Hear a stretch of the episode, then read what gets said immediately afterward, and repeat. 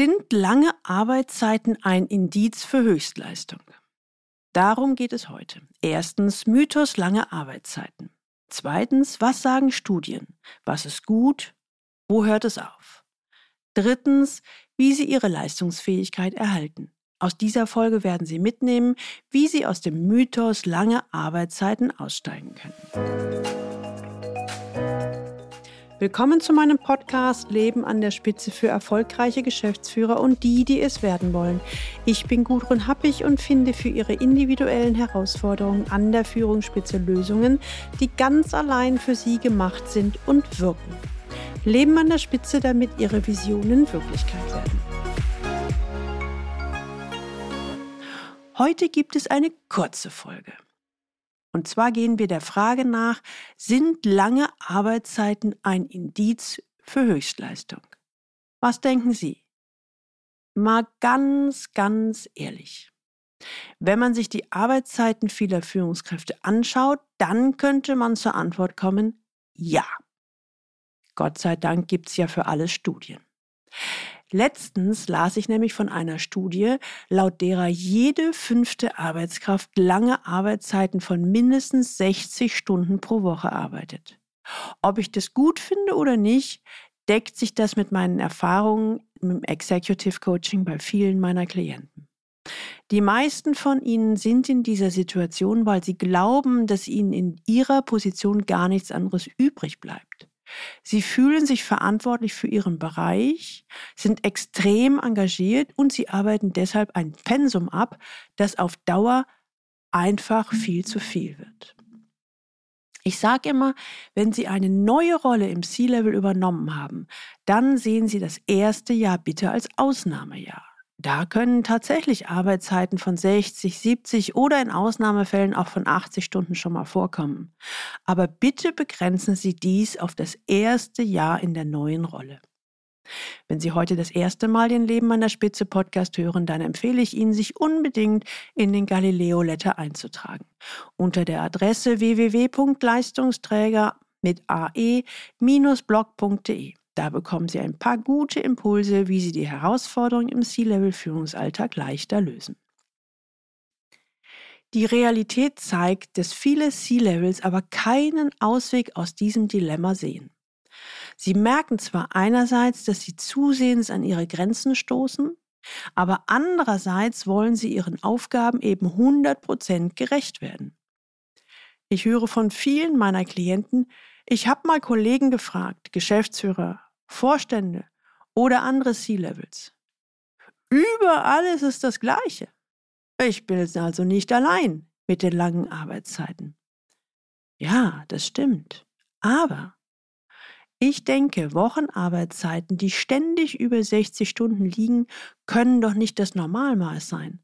Auch wenn ich von einer C-Level-Führungskraft realistischerweise höheren Einsatz und auch temporäres Wochenendschichten erwarten kann. Und in einer Studie habe ich dann tatsächlich auch gelesen, dass Arbeitszeiten bis 50 Stunden pro Woche okay sind. Aber mit jeder weiteren Stunde sackt die Effizienz und die Leistungsfähigkeit rapide in den Keller. Also merken Sie sich. Richtschnur für Sie als C-Level, ja auch als Vorstand oder Vorstandsvorsitzender. Maximal 50 Arbeitsstunden in der Woche. Sie können gern mal Buch führen und über einen mittleren Zeitraum aufschreiben, wie viel Zeit Sie tatsächlich arbeiten. Jetzt kommt aber die entscheidende Frage, wie schaffen Sie es, aus dem Hamsterrad auszusteigen? Welche Strategien können helfen? Zunächst einmal muss ich als Führungskraft überhaupt bemerken, dass ich hier vor einer Herausforderung stehe. Dieser erste wichtige Schritt fällt vielen, die im Hamsterrad stecken, schon mal schwer. Um den Kopf hin und wieder frei zu bekommen, hilft es, wenn man seine eigenen Methoden hat, um ab und zu abzuschalten. Ich habe da inzwischen übrigens meine eigene ganz persönliche Methode gefunden. Ich jogge. Jeden Morgen immer dieselbe Runde. Dabei bin ich in Bewegung, aber ganz ohne den Leistungsgedanken. Als ehemalige Sprinterin habe ich mir nämlich bewusst eine Sportart gesucht, in der ich nicht wirklich gut bin und auch nicht gewinnen kann. Nur deshalb kann ich beim Joggen überhaupt Entspannung erleben. Ich nenne das dann vegetatives Meditieren. Denn auch nach einer Weile wird der Kopf einfach leer und die Gedanken kommen und gehen. Kreativität entsteht und Entspannung macht sich breit. Hm? Kann ich echt sehr empfehlen. Also lange Arbeitszeiten betreiben Sie Ursachenforschung. Wenn ich mir dann also bewusst geworden bin, dass die Belastungssituation zu hoch ist, folgt die Frage nach den Ursachen. Delegiere ich vielleicht zu wenig? In diesem Fall geht es darum zu lernen, wie man Aufgaben sinnvoll verteilt und eine schlagkräftige Mannschaft aufbaut, damit man nicht im operativen Müll erstickt. Ganz ehrlich, bin ich im C-Level immer noch zu 90 Prozent im operativen Tagesgeschäft gefangen? Hm. Ich glaube, Sie wissen, dass zu den Aufgaben im C-Level zählt, am Unternehmen zu arbeiten. Und dazu zählen Strategie, Visionen und Netzwerke. Tagesgeschäft sollten Sie längst abgegeben haben. Ups. Wahrscheinlich erkennen Sie gerade, manchmal hat die Arbeitsüberlastung auch eher strukturelle Ursachen.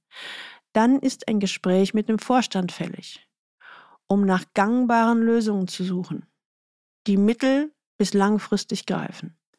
Ich weiß, dieses alleine Reflektieren ist nicht so jedermanns Sache. Es ist auch verdammt schwer. Wir wissen zwar, dass wir es tun müssten, aber dann ist doch wieder keine Zeit dafür.